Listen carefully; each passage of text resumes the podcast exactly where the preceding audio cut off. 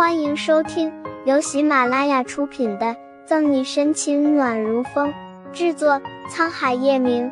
欢迎订阅收听。第四百五十章，最不想去的地方便是医院了吧？方初明话音刚落，前面接连响起喇叭声，堵在前面的一条长龙终于缓缓动了起来。他们几乎用了一个小时才到医院。下车之后。沈西脸色不是很好，尤其是一进医院就闻到一股子消毒水的味道，脸色顿时更加难看。自从宋母死了以后，沈西最不想去的地方便是医院了吧？沈队没事吧？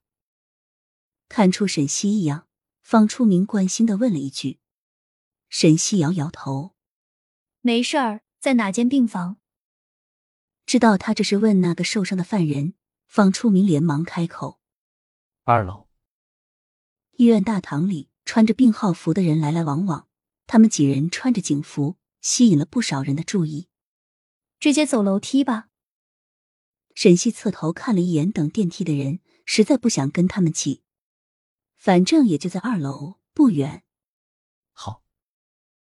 方初明也不矫情，自然乐意走楼梯。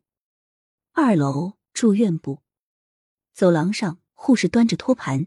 上面摆放着各种药物，来去匆匆，除了脚步声，没有发出多大的声音。您好，请问您找谁？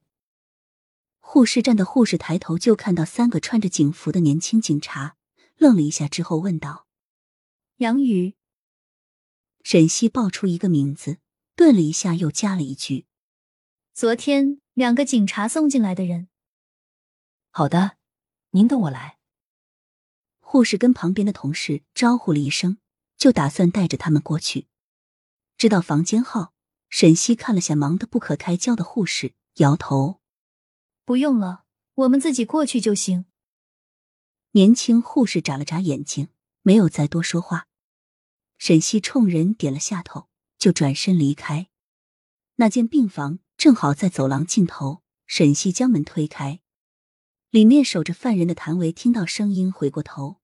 见到沈西和方初明，脸上顿时扬起笑容。沈队、初明哥，你们来了。病床上的杨宇这会儿已经醒了，一只手打着点滴，一只手戴着手铐。看到面前几个不速之客，脸色不是很好。为了防止犯人私自移动，一般都是将犯人的手跟病床锁在一起，限制犯人的移动范围。沈西不管杨宇脸色心情如何，扯过一旁的椅子。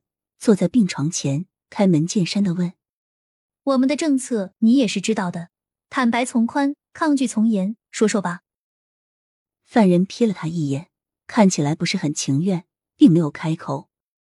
沈西也不急，回头问了下一直守在病房，防止杨宇出问题的谭维：“他什么时候醒的？醒来见了哪些人？说了什么？”谭维眉宇间带着疲惫。有条不紊的回答：“今天早晨才醒过来，医生过来做了检查，除此之外没有其他人。”好，我知道了，辛苦你了，你先回去休息一会儿，这交给我们。沈西脸上带着温和笑意，说出的话不容置疑。谭伟点了下头：“好，那沈队、出明哥，我先走了。”等谭伟走了，杨宇有些焦躁，动了动手臂，想要起身，随着他的动作。手上的手铐发出哗啦声响，见他动作，站在一旁的方初明上前一步，紧盯着他。过了片刻，杨宇见躲不过去，才似笑非笑的挑起唇角，环视了下病房里，最后将目光落在坐在病床前面的沈西面前，慢吞吞开口：“行吧，你想知道什么？”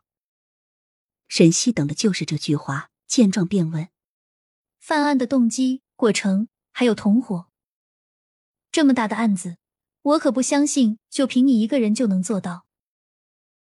病床上的人脸上明显一僵，眼神不是很友善的从沈西身上移过去，眼睛一闭，竹筒倒豆子一般交代了。一旁的方初明连忙做笔录，等都问完，已经过了一个小时。对于他的话，沈西并不是百分百的相信，但他并没有再多说。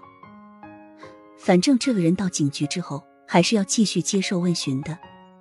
病房里消毒水、药水的气味混杂在一起，并不是很好闻。沈西问完话，跟方初明交代了一声，就推门出去透口气。本集结束了，不要走开，精彩马上回来。